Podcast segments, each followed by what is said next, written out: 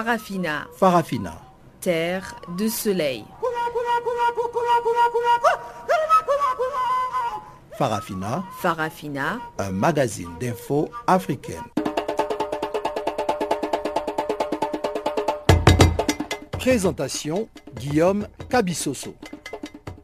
Bonjour à tous et merci pour votre fidélité à ce nouveau numéro de Farafina, le magazine des actualités africaines sur Canal Afrique, la voix de la Renaissance africaine.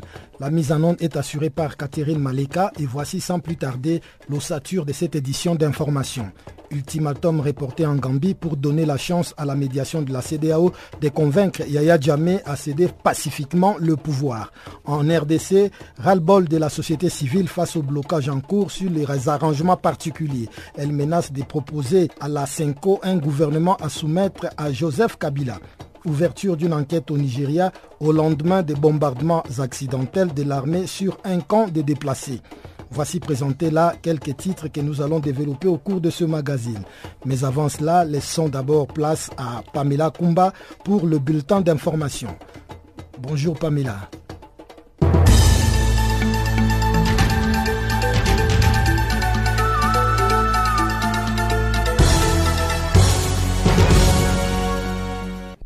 Bonjour à tous. Plus de 45 000 personnes ont fui la Gambie depuis janvier, selon l'ONU, alors que l'ultimatum fixé au président sortant Yaya Jammeh a expiré. Le président guinéen Alpha Condé est à la tête d'une délégation de chefs d'État de la CDAO qui ont tenté l'ultime médiation afin que le président réélu Adama Barrow, qui a prêté serment jeudi à l'ambassade de Gambie à Dakar, puisse rentrer pleinement dans ses fonctions à Banjul. Le Haut Commissariat de l'ONU pour les réfugiés chiffre à près de 45 000 Gambiens qui sont arrivés au Sénégal et au moins 800 qui se sont rendus en Guinée-Bissau. Les prochaines heures vont être critiques car on s'attend soit à un départ du président sortant Yaya Jammeh dans l'un des pays d'accueil de la sous-région ou à une reprise de l'opération Restaurer la démocratie pour le forcer à partir. Pour rappel, des soldats de 5 des 15 pays de la CDAO ont pénétré la Gambie depuis jeudi et après une brève intervention, l'opération a été suspendue pour accorder à Yaya Jammeh une dernière chance d'éviter le chaos. Au Cameroun, le Conseil national de la communication déplore la médiatisation biaisée de la crise anglophone. Le Conseil a donc menacé de fermer tous les médias qui donneront la parole aux sécessionnistes ou qui feront l'apologie de la sécession au Cameroun. Cette mise en garde cible notamment de nombreux journaux privés camerounais, radios, télévisions et organes de presse écrite qui se sont illustrés par des articles en faveur de la sécession au Cameroun. Le syndicat national des journalistes du Cameroun, pour sa part, a promis réagir à ce qu'il a qualifié d'atteinte à la liberté de la presse. Au Nigeria, le bilan s'alourdit selon Médecins sans frontières. Au moins 90 personnes, en majorité des femmes et des enfants, ont été tuées lors de bombardements par erreur de l'armée de l'air. Le drame a eu lieu mardi lorsque deux bombes ont été larguées successivement alors que des humanitaires distribuaient de la nourriture à Ran, localité proche du Cameroun où près de 40 000 personnes ont trouvé refuge après avoir fui les violences du groupe islamiste nigérian Boko Haram dans le nord-est du pays. Médecins sans frontières dans son communiqué publié ce vendredi explique que ce bilan pourrait encore s'alourdir car plusieurs rapports concordants émanant de résidents et de dirigeants des communautés font état de 170 tués. L'organisation internationale estime que les victimes de cet épouvantable accident méritent que la lumière soit faite sur ce qui s'est passé et sur les circonstances dans lesquelles cette attaque a eu lieu. Les autorités nigérianes ont ouvert une enquête jeudi pour déterminer les circonstances de ce bombardement accidentel. La Tunisie a prolongé l'état d'urgence jusqu'en février sur une décision du président Béji Kaïd et Sepsi. Il avait déjà été prolongé d'une durée de trois mois. Cette mesure octroie des pouvoirs d'exception aux forces de l'ordre. Elle permet aussi, en théorie, d'interdire les grèves et les réunions de nature à provoquer ou entretenir le désordre, de fermer provisoirement salles de spectacle et débits de boissons, ou encore de prendre toute mesure pour assurer le contrôle de la presse et des publications de toute nature. L'état d'urgence est entré en vigueur sans interruption depuis l'attaque suicide du 24 novembre 2015 contre un bus de la sécurité présidentielle en plein Tunis, la capitale. Douze agents sont morts dans cet attentat revendiqué par le groupe État islamique, déjà auteur de deux attaques sanglantes au cours des mois précédents au musée du Bardo et à Sousse, avec un bilan de 60 morts dont 59 touristes. Et en page internationale de ce bulletin, Donald Trump a pris officiellement les rênes des États-Unis d'Amérique. Il a prêté serment sur les marches du Capitole au cœur de Washington pour succéder à Barack Obama. Il devient ainsi le 45e président des États-Unis. À 70 ans, le milliardaire américain n'a pas d'expérience politique, diplomatique ou militaire et il inquiète certains alliés des États-Unis échaudés par ses déclarations tonitruantes, parfois contradictoires. Des centaines de milliers d'Américains, partisans enthousiastes et farouches opposants étaient présents sur les larges pelouses du National Mall qui lui fait face ainsi que trois de ses prédécesseurs, Jimmy Carter, George Bush, Bill Clinton et Hillary Clinton, son adversaire malheureuse.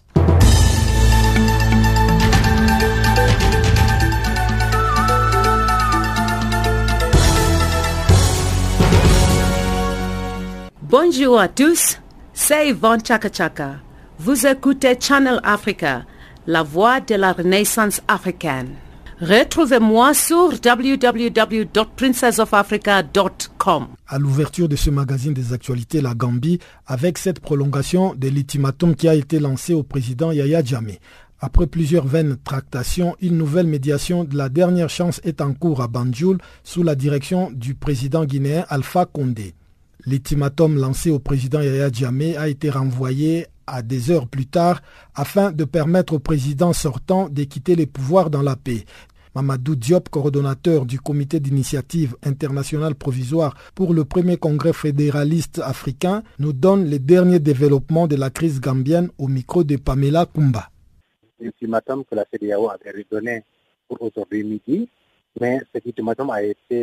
Renvoyé parce qu'une délégation de médiateurs est envoyée à, à Banjul pour rencontrer Yaya avec le président de la Guinée et celui de la Mauritanie. Ils sont actuellement à, à, Banjul pour rencontrer le président. Mhm. L'objectif étant de, lui faire accepter de quitter rapidement le pays pour notre destination. Bon, L'autre information, c'est les populations gardiennes qui ont quitté massivement le pays sont réfugiés pratiquement tous au Sénégal, dans les régions frontalières comme la Casamance, la région de la Casamance, euh, Ziguinchor, Fonda, Sédou. tout le monde a fui. Euh, il y a aussi beaucoup de militaires qui ont fui et ont décidé de baisser les armes et de prendre position pour le nouveau régime installé mais ils se sont réfugiés au Sénégal. Comme une délégation est en train de négocier encore avec lui pour que les armes ne sont pas, il faut noter aussi que un contingent d'armées de la CDAO a déjà ceinturé la, la capitale Bissau. Depuis hier soir d'ailleurs, où il y a des militaires euh, avec déjà, déjà encerclés ah, donc ils peuvent intervenir à tout moment au cas où euh, ces ultimes euh, négociations n'aboutiraient pas. Voilà. Mais est-ce que quelque part ça promet quand même? Bon, on a en face quelqu'un qui ne veut pas entendre raison. C'est pourquoi personne ne peut présager que ça promet toutes les négociations qui sont faites, les délégations qui lui sont envoyées, il aurait dû entendre raison, la prestation du président élu hier, il aurait dû entendre raison et accepter toutes les offres d'exil qui lui sont faites afin que les armes ne tombent pas. Mais s'il ne, ne répond pas à toutes ces sollicitations, il est possible que d'ici des 24 heures, donc, les militaires qui, ont déjà, qui sont déjà positionnés attaquent Banjul. C'est ça qui fait d'ailleurs que depuis lors, les gens vont continuer à lui parler, à négocier, à, pour ne pas utiliser la force, parce que c'est la dernière solution que tout le monde ne voudrait pas avoir. Et au niveau du président Adama Barrow, comment il perçoit un peu tout ça? Est-ce qu'il est calme? Non, il est calme. Il a fait une déclaration hier. Donc lui, il considère que donc, seule la paix est son objectif. Il n'aurait pas aimé du tout qu'on en arrive à, à, une option militaire. Il a dit qu'il demande à Yamé, qui se dit très croyant et très religieux, d'accepter euh, la décision divine qui lui a fait les élections et de respecter le choix du peuple gambien.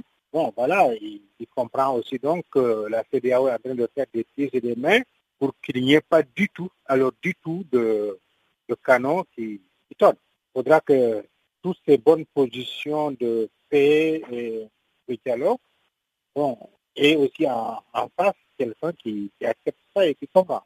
Mais il y a beaucoup de, critiques aussi qui lui ont reproché euh, ce revirement de situation. On l'a accusé de faire des, déclarations médiatiques euh, euh, qui visaient à inquiéter le président sortant.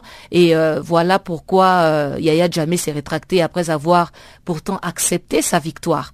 Vous pensez que quelque part il a une part de responsabilité dans cette situation? Bon, je ne peux pas dire oui.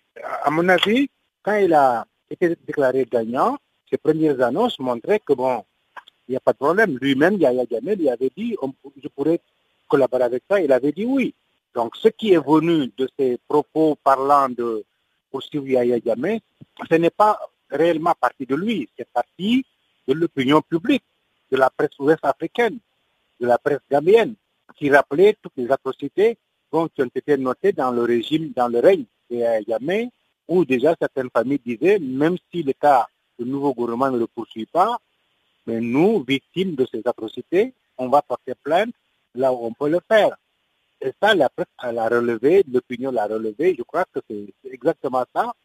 Lui, le nouveau élu, quand on lui a posé la question, qu'est-ce qu'il pensait de, des déclarations qui s'annoncent et qui montrent qu'il faut poursuivre un gamin, bon, il avait dit, on verra tout cela le moment venu. Mais pour le moment, je continue à penser que la priorité, c'est de laisser faire la transition. Après cette transition, maintenant, on verra ce que demain sera. Mais Yaya s'est rendu compte qu'en fait, dans ses premières déclarations, aucun pays africain ne voulait l'accueillir. Aucun, y compris le Maroc, à l'époque, d'où vient sa femme. Donc si aucun pays africain ne voulait l'accueillir, c'est parce que déjà l'opinion africaine en général disait où est-ce qu'il puisse être, nous ferons de sorte qu'il soit rendu à la justice pour être poursuivi. Alors cette bataille euh, diplomatique non gouvernementale des opinions des sociétés civiles et des opinions des citoyens vont commencer à prendre une place importante dans le discours politique qui pouvait être dégagé. Je crois que c'est tout ça sans doute, mais lui, Barreau, on ne peut pas lui reprocher euh, quelque chose dans ce sens. Non, à mon avis, non. Toujours en Gambie, alors que le Conseil de sécurité a donné son fait vert pour une intervention militaire dans ce pays, les efforts diplomatiques de la CDAO se poursuivent pour convaincre le président sortant de se retirer du pouvoir après avoir perdu les élections de décembre dernier. Sur le plan humanitaire, le Haut Commissariat des Nations Unies pour les réfugiés confirme qu'au moins 45 000 personnes, principalement des enfants, ont quitté la Gambie et traversé au Sénégal depuis le début de cette année pour échapper à la tension croissante émanant des résultats de l'élection présidentielle du mois dernier. Précision avec Hélène Cotte, administratrice principale régionale chargée de l'information publique du ASR Dakar, dont les propos ont été recueillis par Jérôme Longuet. Depuis début janvier, on a plusieurs milliers de personnes qui ont quitté la Gambie pour le Sénégal. Les derniers chiffres que nous avons de la part des autorités sénégalaises, c'est qu'il y aurait au moins 26 000 personnes qui seraient passées entre le 1er janvier et le 16 janvier. Nos équipes du HCR qui sont sur le terrain confirment aussi que le flux de personnes est ininterrompu le 17 janvier et le 18 janvier. Donc ce chiffre de 26 000 est sûrement même un peu plus élevé. La plupart des personnes qui passent, 80% des personnes qui passent de la Gambie vers le Sénégal sont des enfants, le reste euh, des femmes, donc ces enfants sont accompagnés des femmes, et euh, ils restent chez des membres de leur famille. Vous savez que de chaque côté de la frontière, euh, Sénégal-Gambie, ce sont les, mêmes communautés, ou alors ils restent aussi dans des familles hautes. Nous avons bien sûr des, des, Gambiens, des Sénégalais, des personnes qui ont la double nationalité, aussi des Sénogambiens, et puis nos équipes du HCR qui sont aux différents postes frontières ont aussi noter l'arrivée d'étrangers qui se trouvaient en Gambie, comme des Libériens, des Ghanéens, des Guinéens, des Mauritaniens, donc des flux mixtes qui passent de la Gambie vers le Sénégal depuis une quinzaine de jours. Comment le HCR et les agences des Nations Unies euh, réagissent par rapport à cette situation? Pour l'instant, les autorités sénégalaises sont en charge de la situation qui se passe à leurs frontières, donc la frontière euh, nord avec la Gambie, la frontière sud. Les agences humanitaires comme le Haut Commissariat des Nations Unies pour les réfugiés sont là pour aider s'il y a une demande. C'est vrai que nous avons établi beaucoup de liens avec les autorités sur place en Casamance, là où se passent les principaux euh, afflux. Nous avons envoyé plusieurs équipes euh, du HCR pour travailler avec les autorités sur des plans de contingence. Nous avons identifié des sites d'accueil au cas où il y aurait des afflux majeurs, ça veut dire des centres pour les jeunes ou, des stades. Euh, et donc nous sommes prêts aussi à donner une aide au niveau de l'enregistrement et puis bien sûr au niveau de distribution. Mais pour l'instant, euh, les autorités sénégalaises gèrent la situation. Elles nous ont communiqué mercredi qu'ils euh, étaient prêts à prendre en charge dans les prochains jours jusqu'à 50 000 personnes. Ça ne veut pas dire qu'il y aura 50 000 personnes qui vont passer, mais les autorités sénégalaises ont la capacité d'assister ces personnes, ce nombre de personnes. Une des distributions devrait commencer rapidement puisque l'une des remarques principales de ces autorités sénégalaises, c'est qu'il y a bien sûr la nécessité d'aider les villageois qui accueillent les réfugiés, les personnes qui passent. Les distributions, ça sera principalement de l'huile, du sucre, des couvertures, des nattes, des matelas, donc des, des articles de base pour permettre aux familles hôtes et aux réfugiés d'avoir un minimum d'assistance. Est-ce qu'on s'attend à ce que la crise se prolonge? On le sait, donc il y avait en principe le 19 euh, janvier qui était la, date euh, butoir pour la prise de fonction du nouveau président, du président élu. Est-ce que le HCR s'inscrit dans la durée par rapport à l'action en faveur des réfugiés gambiens? Alors pour l'instant, bien sûr, on ne peut pas prévoir euh, exactement ce qui va se passer. On peut juste dire que depuis début janvier, il y a quand même un flux régulier, un flux de personnes qui s'est accentué quand même depuis euh, deux, trois jours euh, à mesure que la, date butoir du 19 janvier approche. ce sont vraiment les autorités sénégalaises qui sont prêtes pour assister ces personnes. Nous, bien sûr, nous sommes là s'il y a besoin et, tout dépend bien sûr de ce qui va se passer en Gambie dans les prochains jours. En République démocratique du Congo, la société civile menace de proposer à la conférence épiscopale nationale du Congo un gouvernement à soumettre au président de la République si les politiciens ne parviennent pas à s'entendre. La déclaration est survenue au moment où les délégués aux discussions sur l'arrangement particulier reprenaient les travaux en plénière ce vendredi. Jean-Noël Bamouenze nous appelle de Kinshasa. La société civile envisage de saisir le président de la République dans le cas où il n'y aurait pas de compromis entre signataires et non signataires de l'accord du 18 octobre dernier. Parmi les questions qui les opposent figure le Premier ministre qui doit conduire le futur gouvernement de transition et la répartition des postes.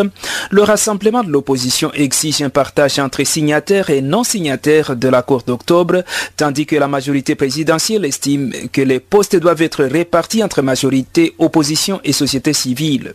La CENCO a indiqué que les travaux ne doivent plus aller au-delà de ce samedi et justement, la société civile a eu une solution sur laquelle revient un de ses membres, Freddy Bonganga. Le rassemblement, c'est un regroupement de politiciens. La majorité, c'est un regroupement de politiciens. La société civile, c'est un regroupement des acteurs sociaux. Les politiciens, s'ils continuent à ne pas trouver de solution, nous allons demander à la CENCO de former un gouvernement avec les secrétaires généraux et la vraie société civile, nous allons amener ça chez le président de la République et les politiciens. Ils doivent attendre seulement les élections. Parce que si nous faisons encore une semaine sans un accord, nous, on va prendre le pouvoir. C'est-à-dire quoi? On forme un gouvernement, nous allons soumettre au président Kabila et Kabila va travailler avec nous. Du côté du rassemblement de l'opposition, on dénonce plutôt un manque de volonté politique dans le camp de la majorité. On dénonce également une violation flagrante de l'accord du 31 décembre dernier. Écoutons plutôt le porte-parole du rassemblement, Augustin Kabouya. Vous savez, dans toute négociation politique, ce qui est plus important, c'est la volonté politique avant de parler d'autre chose. Puis s'il y a la volonté, si tout le monde est animé de bonne foi, je pense qu'on ne pouvait même pas faire euh, le nombre de jours que nous avons fait ici. Puisque les problèmes euh, qui posent problème, ce sont des problèmes, s'il y avait du sérieux, ça ne pouvait pas nous retenir. Je prends un exemple. Vous savez, euh, lors de la signature de l'accord du 31 décembre, il a été convenu entre les partis en présence, c'est-à-dire les groupes de signataires et les groupes de non-signataires, que le Premier ministre doit revenir d'office au rassemblement. C'est le rassemblement qui va présenter le Premier ministre, c'est au singulier. Au jour d'aujourd'hui, je me demande par quel mécanisme, par quelle baguette magique que la majorité au pouvoir s'est donné le courage de demander au rassemblement de présenter sept noms. Ça n'existe pas. C'est une provocation, une violation flagrante de l'accord.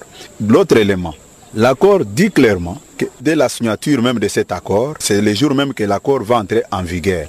Je ne pense pas que nos amis de la majorité, s'ils étaient animés de la bonne foi, ils pouvaient nous retenir jusqu'au jour d'aujourd'hui. Ils ne sont pas animés de bonne foi.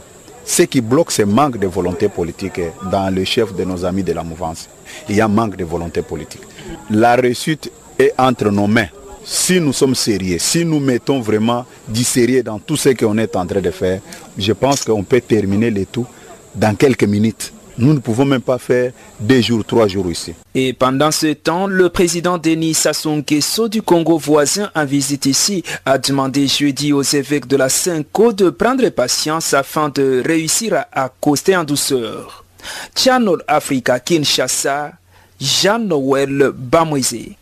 Rendons-nous maintenant à Brazzaville avec cette levée jeudi de l'immunité parlementaire d'André Okombi Salissa.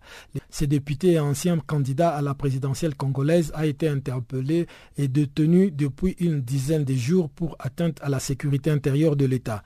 Il est désormais passible des poursuites judiciaires aux grandes dames de l'opposition qui dénoncent un règlement des comptes. Suivez la réaction de Charles Zachary Boa, porte-parole du FROCAD, Front de l'ordre constitutionnel et pour la tenance démocratique. Euh, la fédération IDC Frocad euh, J3M, nous avons fait une déclaration là-dessus et le sentiment qui se dégage euh, fait que la procédure n'a pas été respectée. L'immunité parlementaire suppose, lorsqu'il s'agit d'en débattre en termes de levée, que l'intéressé est là. Le gouvernement donne sa version, le concerné s'exprime et de façon libre et responsable, les députés prennent la décision qui est conforme à leur euh, confiance. Malheureusement, euh, en l'espèce, euh, monsieur n'était pas là, monsieur Okombi, puisqu'il est arrêté. Et qui plus est, du côté où l'instruction se déroule, nous savons que la procédure de flagrance n'a pas été établie, puisqu'il a été interpellé nuitamment et dans un de ses domiciles où il était caché disons-le ainsi. Donc, et l'interpellation et la procédure, euh, la décision prise par le Parlement, tout ça est tout à fait conforme euh, à la tragédie du pouvoir euh, dans laquelle nous sommes en train de vivre. Nous ne sommes donc pas un État de droit. Et même pour son interpellation, s'il était pris en flagrant délit, pour l'arrêter, il faut que le bureau de l'Assemblée donne l'autorisation. Tout ça, euh, ce sont des principes écrits que dans ce pays personne ne respecte parce que ben, c'est la logique euh, tragique dans laquelle euh, le coup d'État du 25 octobre nous a placés. voilà le sentiment que nous avons retenu et nous sommes tout simplement dégoûtés par cette façon de faire qui n'est pas digne d'un État de droit, qui n'est pas digne de l'histoire de ce pays. On nous ramène encore vers des démons que nous avions passé, pensé euh, avoir évacué de ce pays, de l'histoire de ce pays. Les Congolais ne sont pas contents. Euh, si vous suivez bien euh, l'atmosphère dans les quartiers, tout le monde est dégoûté par cette façon de faire. Alors, mais peut-on revenir un peu, peut-on revenir un peu sur les motifs de son interpellation? Oui. Qu'est-ce qu'il avait fait ou qu'est-ce qu'il a dit exactement? On sait qu'il était ancien candidat à la présidentielle et euh, bon, il tenait des meetings. Qu'est-ce qu'il a fait exactement pour que euh, il se retrouve dans les euh, eh, dans les filets du pouvoir en place? Nous avons nous avons suivi, nous avons tous suivi à la radio et à la télévision l'autorité établie que constitue le procureur général informer l'opinion nationale et internationale euh, du fait qu'ils auraient saisi des armes dans un des domiciles de M. Okombi, précisément un des domiciles de son épouse. Mais là non plus, on ne sait pas comment ça s'est passé. Et présent, on sait simplement que euh, cette affaire s'est déroulée en l'absence constante euh, aussi bien du ministre Okomi que de son épouse euh, et dans une maison inhabitée. Ça a tout l'air d'être un simple montage. Et en accord à la détention d'armes euh, illégales, une atteinte à la sécurité intérieure de l'État. Tout ça, n'est pas établi. Nous avons mis à sa disposition des avocats qui suivent euh, les procédures, mais rien n'est établi, ce que nous pouvons dire. Il est poursuivi, il est censé être poursuivi pour détention illégale d'armes de, guerre, d'armes de munitions de guerre, toute chose que personne ne comprend à quel moment ça a été fait, euh, comment ça a été... Donc les infractions ne sont pas du tout constituées en fait, euh, c'est pour ça que nous considérons qu'il s'agit de prisonniers politiques, qu'il s'agisse de Kombi ou de Mokoko, de Makaya Fola. Pour nous, ce sont des prisonniers politiques. Leur seul malheur est d'avoir participé à l'élection pour ce qui est de Kombi, Mokoko et, et autres, et d'avoir gagné. C'est ça leur malheur. D'avoir gagné cette élection. L'opposition a gagné cette élection. M. Denis Sassou Nguesso s'est imposé par les armes. Et plutôt que d'aller vers un compromis historique comme nous le demandons de guerre là, non, on nous impose toutes ces sales procédures euh, euh, qui déshonorent totalement le pays. Voilà l'atmosphère euh, invivable dans laquelle nous baignons là. Enfin, lorsqu'il a été interpellé, il n'avait pas encore obtenu cette levée d'immunité parlementaire. Non, il a été interpellé sans que l'immunité parlementaire ne soit levée. Il est aux arrêts, l'immunité n'a été levée que hier, et dans des conditions scabreuses, puisque euh, lui-même était absent, la procédure n'a pas été. Il n'est même pas à la maison d'arrêt, il est au siège de la police politique, c'est-à-dire de la Direction générale de la sécurité d'État, que nous appelons ici la, la Direction générale de la surveillance du territoire.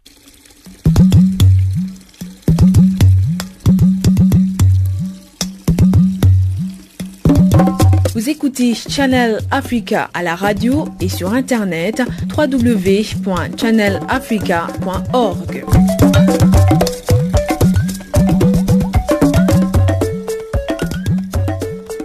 Place à présent à Chanceline Louraquois qui va décortiquer pour nous ce qui fait la une de l'actualité dans le monde économique.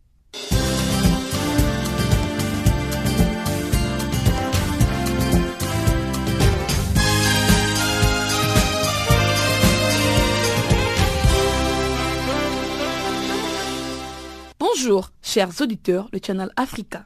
La Banque africaine d'exportation et d'importation, Afrixam Bank, en sigle, annonce ce vendredi le lancement d'un nouveau plan stratégique quinquennal. Ce nouveau plan vise à débourser plus de 90 milliards de dollars afin de soutenir les commerces africains entre 2017 et 2021. Le plan est intitulé Impact 2021 Africa Transform. En outre, ce nouveau plan définit le cadre piliers stratégiques pour les opérations de la banque, à savoir les commerces intra-africains, la solidité financière et la performance.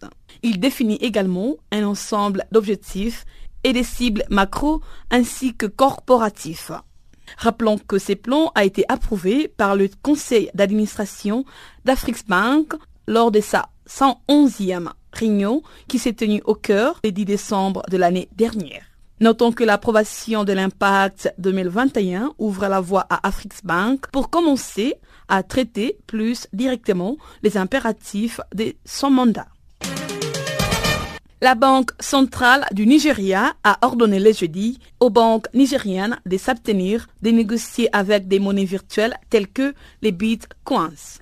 C'est en raison des risques de blanchiment associés à de telles transactions que cette décision a été prise. Pour ce faire, la Banque centrale du Nigeria vise également à remédier à ces risques de blanchiment d'argent et de terrorisme financier associés aux échanges des monnaies virtuelles. D'après la source, ces transactions virtuelles sont en grande partie non traçables et anonymes. En effet, les monnaies virtuelles sont échangées sur des plateformes d'échange qui ne sont pas réglementés partout dans le monde. Les consommateurs peuvent donc perdre leur argent sans aucun recours juridique en cas d'effondrement de ces échanges ou de fermeture des affaires. Les régulateurs ont en outre averti les banques de veiller à ce que les clients existants qui sont échangeurs de devises virtuelles soient efficacement contrôlés pour se conformer à l'identification du client, la vérification et les exigences du surveillance des transactions. Signalant que le régulateur avertit également que les monnaies virtuelles telles que Bitcoin, Ripple, Monero, Litecoin, Dogecoin, OneCoin et des produits similaires ne sont pas des offres légales au Nigeria. Ainsi, toute banque ou institution financière qui effectue des transactions dans de telles affaires le fait à ses propres risques. Passons au Togo avec la conclusion d'un nouveau programme signé récemment par les Fonds monétaires et internationaux. C'est un programme de près de 238 millions de dollars remboursables en 10 ans. Les programme devra être soumis à l'examen du conseil d'administration du Fonds monétaire et international d'ici le mois d'avril prochain. Ces prêts de 238 millions de dollars serviront également à soutenir les banques publiques pour accompagner le secteur privé et surtout pour la construction d'infrastructures dans les zones du territoire togolais les plus mal desservies. Cette somme doit notamment être allouée au programme d'urgence de développement communautaire lancé le 30 juin de l'année dernière. Son coût est évalué à près de 155 milliards de francs CFA, soit 236 millions d'euros. Et quant au ministre togolais de l'économie et des finances Sani Yaya, les premiers décaissements devraient servir à financer les dépenses sociales afin de poursuivre les investissements. Enfin, compte tenu du précédent prêt du Fonds monétaire et international au Togo, les gouvernements souhaitent réduire les déficits budgétaires pour garantir la viabilité de la dette sur long terme. Suite à une audience accordée récemment par le président burkinabé Marc Christian Caboret, le président d'Afriland, FES Group, Paul Fokam a annoncé l'ouverture prochaine d'une filiale de sa banque. Au cours de leur entretien, le président d'Afriland, Paul Fokam, a déclaré que son intention est de créer une filiale au Burkina Faso qui devrait aussi accompagner la jeunesse et les gouvernements burkinabés dans sa politique de développement. Le président burkinabé, Marc Christian Caboret, a par la suite affirmé son soutien au président d'Afriland pour pouvoir la réaliser le plus vite possible.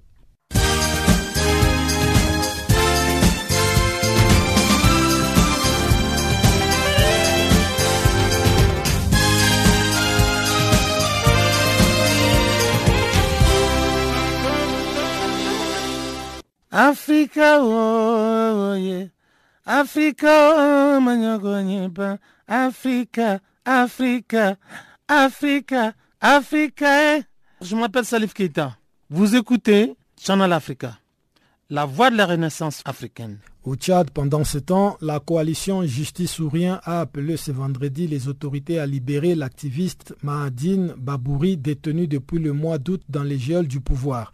Lors d'une conférence de presse animée vendredi en Djamena, la coalition déplore la dégradation de la situation sécuritaire au Tchad, caractérisée notamment ces derniers jours par une série d'harcèlements politiques dont le dernier en date est celui de Louken Medar, maire de Mundou et candidat à la dernière élection présidentielle tchadienne. Pando Eric Hervé est le porte-parole adjoint de la coalition Justice Ourien. Notre ami a été enlevé et jusqu'aujourd'hui, on ne sait pas où on l'a cloîtré. Donc, euh, raison pour laquelle nous demandons au gouvernement de, si jamais il euh, reproche un certain tort à, euh, à cet activiste-là, qu'il puisse le confier à la justice et permettre à ses parents de euh, le fréquenter, de lui apporter des médicaments en cas de nécessité. Mais nous sommes euh, très déçus, nous sommes très déçus du comportement des agents de sécurité qui reçoivent des ordres de leur hiérarchie de nous enlever de la manière, de nous traquer tous les jours et de nous cloîtrer où il leur semble bon. Donc, euh, raison pour laquelle euh, les raisons qui ont amené ces autorités à faire, à inf- infliger ce comportement à notre ami ne sont pas élucidées. De quoi reproche-t-on à Mahad, Ma- à Mahadine euh, Babouri? Donc, le point d'interrogation. Mais si jamais il est reproché de quelque chose, normalement, c'est le gouvernement, c'est la justice qui devrait statuer sur son sort. Mais nous sommes désolés, ça ressemble typiquement à l'ère dictatoriale de Hissène Habré. Donc, pour nous, nous sommes en train de vouloir ramener tout ce qui déraille dans notre pays, de les canaliser dans le bon sens. Auquel cas, la population elle-même va s'assumer. Parce que nous sommes fatigués. Nous sommes fatigués de, ce, de, ce- de, cette, de cette terreur, de cette dictature. On cherche à nous étouffer dans l'œuf. Et là, cette fois-ci, ça ne sera pas le cas. Oui, votre collègue euh, Mardine Babouri a été arrêté en août euh, 2016. Depuis lors, vous n'avez pas de ces nouvelles. Néanmoins, vous pouvez nous dire dans quelles conditions a-t-il été arrêté ou enlevé finalement? Nous ne savons pas les raisons de son enlèvement. Nous, nous ignorons jusqu'aujourd'hui la raison de sa séquestration. Donc, nous ne savons pas, il a été enlevé et aujourd'hui, c'est, il est sans nouvelles. Donc, raison pour laquelle nous demandons à ces bourreaux de le confier à la justice si jamais il lui reproche un tort.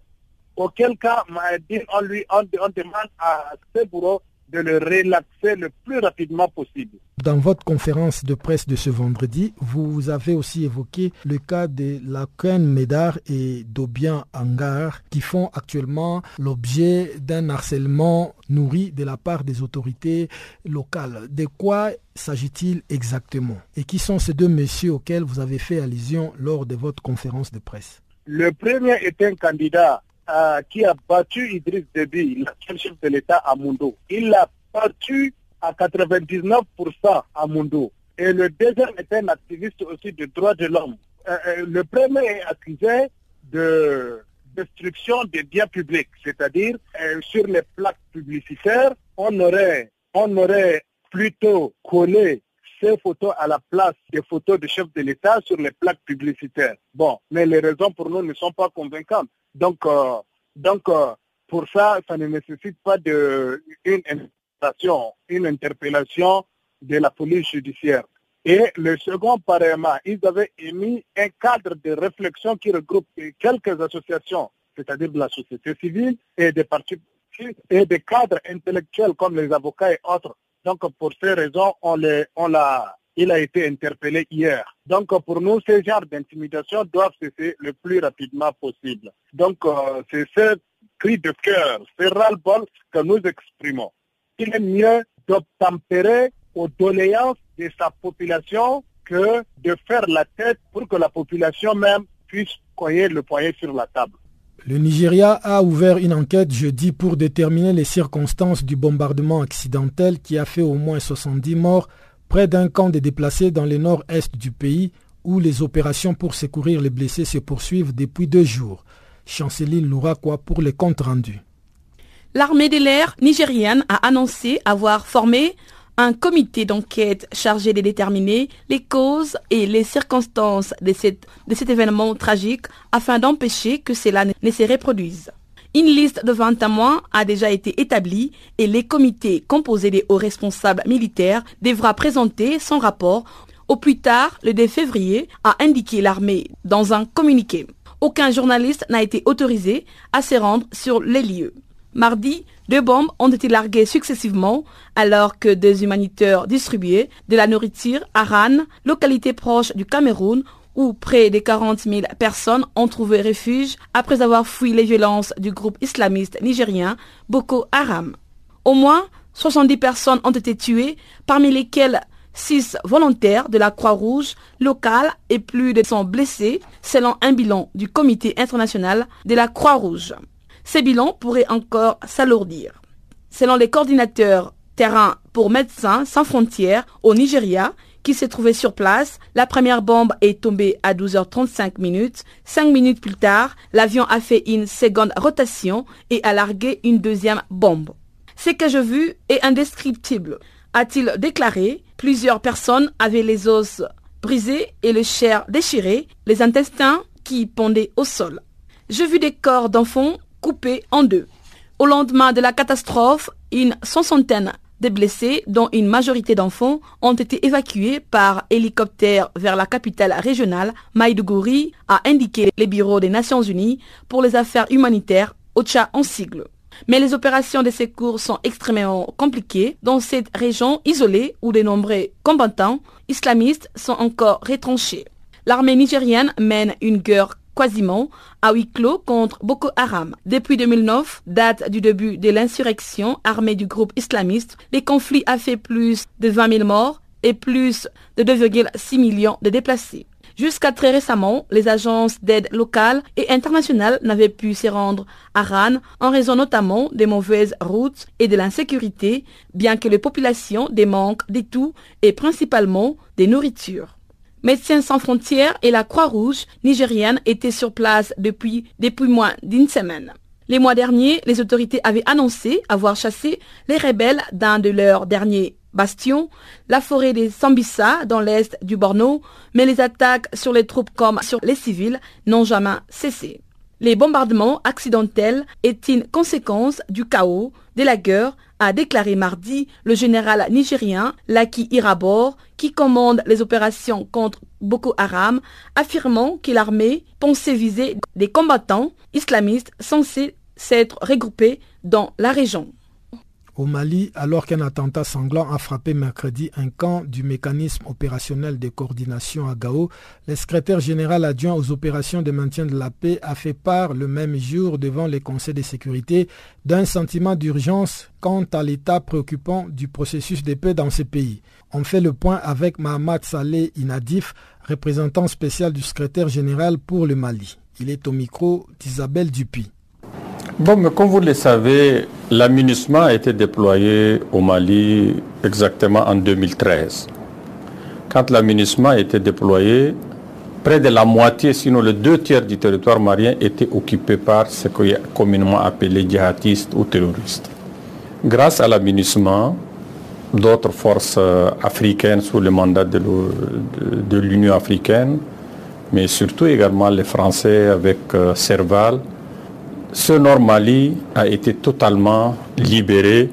Aujourd'hui, il n'y a aucune zone ou région qui est occupée par les terroristes. Par contre, comme c'est une zone assez difficile d'accès, il y a encore des poches de résistance dans un certain nombre de montagnes et autres communément appelées les adrars du Fogas. Ce qui a été fait, c'est que aussitôt après ça, le Mali a été libéré. En juillet 2013, des élections présidentielles ont pu avoir lieu dans tous les territoires maliens. Il y a eu une forte participation. Des élections législatives ont eu lieu toujours en 2013. Depuis lors, il y a un président légalement élu. Après ça, l'aménagement a essayé de faire en sorte que maintenant, vu que les terroristes ont été enlevés des territoires qu'ils occupaient, d'engager des négociations entre certains rebelles maliens qui, eux, ne sont pas des terroristes, mais qui ont des revendications locales. Donc, un processus a été engagé depuis 2013 et qui a abouti en 2000, le 20 juin 2015 par ce qui est appelé le processus d'Alger qui a conduit à la signature de l'accord le 20 juin 2015. Depuis lors, la mission principale de l'aménagement, c'est de pouvoir accompagner la mise en œuvre de l'accord. C'est de pouvoir protéger les civils, c'est de pouvoir faire en sorte que l'aide humanitaire puisse arriver aux populations civiles et surtout aider à la stabilisation du Mali. On peut dire qu'à ce stade, les choses se déroulent bien, mais le rythme d'accélération du processus de la mise en œuvre de l'accord prend du temps, elle est très lente pour ne pas dire, elle est presque stagnante. Comment cela se fait-il? Quels sont les défis rencontrés pour mettre en œuvre cet accord? Le premier défi, c'est que vous savez, ce sont des gens qui, se, qui étaient en guerre depuis des années. Le conflit malien dure depuis 1960. Il est complexe. Il a de multiples euh, origines.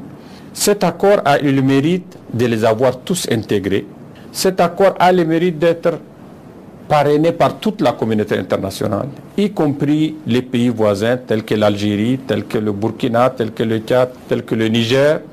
Mais on sent bien que la confiance qui a permis la signature de cet accord sous la pression de la communauté internationale n'est pas encore bien établie entre les partis signataires, à savoir les mouvements rebelles et le gouvernement malien.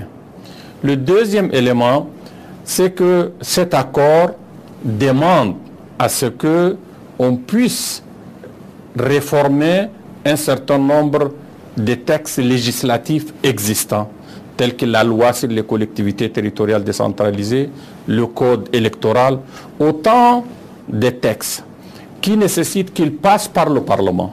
Le Parlement est un Parlement démocratique où il existe une opposition, laquelle opposition à un moment donné a saisi le Conseil constitutionnel pour la réforme de ce texte. Autant de délais qui, au départ, au moment où on y signait l'accord, on n'avait pas pensé à autant d'obstacles. L'autre élément le plus important, c'est que l'accord prévoit l'installation des autorités intérimaires pendant une période transitoire pour permettre à ce que les populations du Nord puissent être administrées librement par des ressortissants des régions afin que les uns et les autres aient confiance en eux-mêmes avant de pouvoir éventuellement organiser des élections. Autant de choses qui ont pris vraiment beaucoup du retard, mais j'estime que c'est plutôt la non-affirmation de la confiance. C'est cette crise de confiance qui a fait que même s'il n'y a pas de blocage à l'heure actuelle, l'évolution est très lente. Cap maintenant sur la Tunisie où les appels se multiplient pour une réforme en profondeur de la controversée loi de 52 afin que fumer un joint ne mène plus chaque année des milliers de jeunes en prison. Promulguée en 1992 du temps du régime de Ben Ali, la loi 52 est l'objet d'une longue controverse dans le pays. Elle prévoit une peine minimale d'un an de prison pour consommation des stupéfiants et interdit aux magistrats de prendre en compte toutes circonstances atténuantes. À l'époque de la dictature, cette loi était souvent utilisée comme prétexte pour réprimer les voix critiques. Aujourd'hui, son application s'est banalisée et des milliers de jeunes sont jetés chaque année en prison, la plupart pour des consommations de cannabis. Entre 2000 et 2016, le nombre de procès est ainsi passé de 732 à 5744, ont récemment indiqué les autorités. Dans un rapport publié en 2016, Human Rights Watch avait résumé la situation en ceci. En fumant un joint en Tunisie, vous risquez d'être arrêté, frappé par la police, soumis à un test d'urine et finalement enfermé un an dans une prison surpeuplée avec des criminels endurcis. Face à ces constats, les ONG pensaient avoir obtenu gain de cause à la faveur d'un projet d'amendement de la loi soumis fin décembre par les gouvernements au Parlement. Celui-ci supprimait la peine d'emprisonnement pour les deux premières condamnations mais l'enthousiasme a toutefois été de courte durée. Des responsables des ONG ont en effet appris que la possibilité d'une peine d'emprisonnement dès la première condamnation avait été rétablie par le ministère de la Justice, saisi par une commission de l'Assemblée nationale.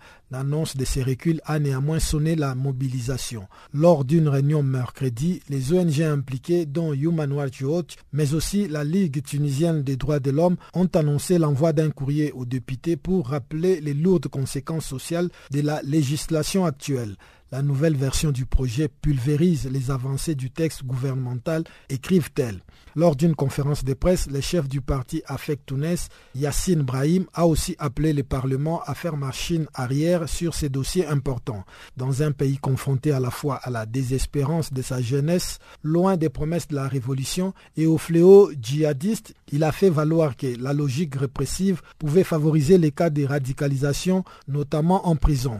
Une des prises de position les plus remarquées a d'ailleurs été celle de Lofsti Zitoum, un poche du chef du parti islamiste Enadan, Rachel Ganouchi. Près d'un tiers de la population carcérale serait composée de jeunes Tunisiens ayant consommé des substances illicites, parmi eux de nombreux étudiants et élèves. Là où la jeunesse tente de se reconstruire après des décennies de dictature, la loi 52 brise des vies et oblige les condamnés à vivre avec un casier judiciaire qui peut les mener à être recrutés par des groupes djihadistes. Sans aller jusque-là, le président Beji Kaïd Essebsi a lui aussi réaffirmé son soutien à une réforme en profondeur. Il s'agit de ne pas esquinter l'avenir de certains jeunes, a-t-il estimé la semaine passée.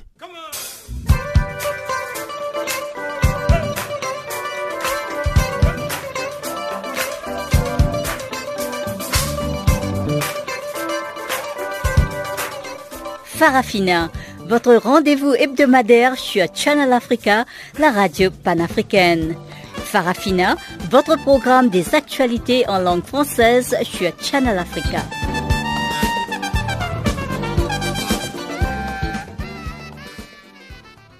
Et sans plus tarder, on retrouve une fois de plus Chanceline Louraquois qui nous présente cette fois-ci le bulletin des actualités sportives du jour.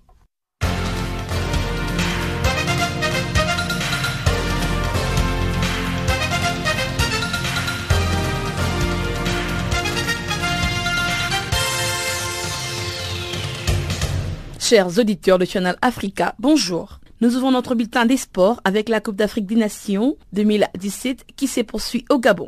Pour les comptes du groupe C, la Côte d'Ivoire et la République démocratique du Congo s'affronteront ce vendredi 20 janvier à Oyem. Les Togo fait sa deuxième sortie et jouera contre le Maroc au stade d'Oyem. En préparation pour ce second match de la poule C, le sélectionneur ivoirien Michel Dussier fait confiance à ses joueurs qui représentent un autre état d'esprit. Première de la poule C, après sa victoire d'un but à zéro contre le Maroc, la République démocratique du Congo pourrait donc se qualifier pour les quarts de finale en cas de succès devant les Ivoiriens. Alors qu'ils ont tenu en échec les éléphants de la Côte d'Ivoire lors de leur premier match, les poulains de Claude Leroy se disent également prêts à affronter les Maroc. À l'issue d'une rencontre du groupe B, les Aigles du Carthage ont battu l'Algérie le jeudi à Franceville sur les scores des deux buts à 1. Le but tunisien ont été marqués par Mandi contre son en 50e minute, puis par Silti sur penalty après une faute des Goulam sur Kazri en 106e minute. Les aigles de Carthage ont peu à peu pris les contrôles du jeu et ont remporté la bataille du millier avec la récupération en rayonnant de Ban à mort pour son retour de blessure et les offensifs de Kazri et Sakni. Cette victoire permet à la Tunisie de prendre une belle option sur la qualification en quart de finale de la Cannes 2017. De l'autre part, les supporters de Fennec ont entrevu tous les talents de leur sélection à quelques brèves occasions, notamment avec la tête de Ban Sebaini, à bout portant en sixième minute et à la reprise en pleine course de Marez à la 24e minute. À la 90e minute, l'Algérie a pu quand même réduire les scores grâce à Annie. Le Fennec d'Algérie se sont donc compliqué la tâche quant à leur qualification pour les quarts de finale. À l'autre bout du terrain, les Lions de la Teranga ont dominé de buts à zéro le Zimbabwe dans la seconde rencontre de la deuxième journée du groupe B de la Coupe d'Afrique des Nations 2017. À la neuvième minute, Sadio Mané, qui s'est retrouvé seul au second poteau, n'a juste eu à pousser les ballons pour le 1 but à 0. Ces ballons provenaient de Henri Sevet, qui l'avait récupéré auprès de Keita étant dans la surface. Ensuite, sur un coup franc, Henri Sevet marquera à la 13e minute sur les scores de 2 buts à 0. À cette occasion, le Zimbabwe, qui est à sa troisième participation à une phase finale de la Coupe d'Afrique des Nations, a réussi de se tenir en échec. En seconde période, le Sénégal confirme sa domination avec de nombreuses occasions, malgré les manques d'efficacité de ses attaquants. Le Sénégal devient donc le premier pays à être qualifié pour les quarts de finale de la Coupe d'Afrique des Nations 2017. Une mission accomplie pour le Sénégal, cette qualification a été assurée avec deux buts dans le premier quart d'heure de la première mi-temps. Voici le reste des programmes. Le Ghana rencontrera le Mali le samedi 21 janvier et l'Égypte jouera contre l'Ouganda. Le 22 janvier prochain, le Cameroun va jouer contre les Gabon à Libreville et la Guinée-Bissau s'opposera au Burkina Faso à Franceville.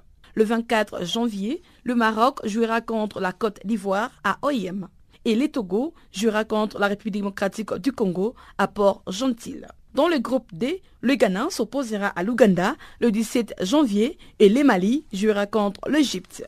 Ensuite, le 25 janvier, l'Égypte jouera contre le Ghana à Port-Gentil. L'Ouganda s'opposera au Mali à Oyem. Les quarts de finale sont prévus le 28 janvier à Libreville et à Franceville, le 29 janvier à Oyem et à Port-Gentil. Les demi-finales sera organisées le 1er février à Libreville et le 2 février à Franceville. La finale pour la troisième place sera organisée le 4 février à Port-Gentil et la finale en soi est prévue le 5 février à Libreville. Au Togo, 5000 francs CFA est désormais le prix fixé par Canal Plus pour ses décodeurs en cette période où les continents africains vibrent au son de la Coupe d'Afrique des Nations 2017. Pour Canal+, l'objectif est de rendre la compétition accessible à un grand nombre. Et pour permettre à ses abonnés de vivre la Coupe d'Afrique des Nations 2017 comme s'il il était, Canal+, mobilise ses équipes éditoriales et techniques. Grâce à elle, les abonnés disposeront d'un dispositif d'antenne exceptionnel avec 100% de la compétition, soit les 30 matchs diffusés en direct et en exclusivité.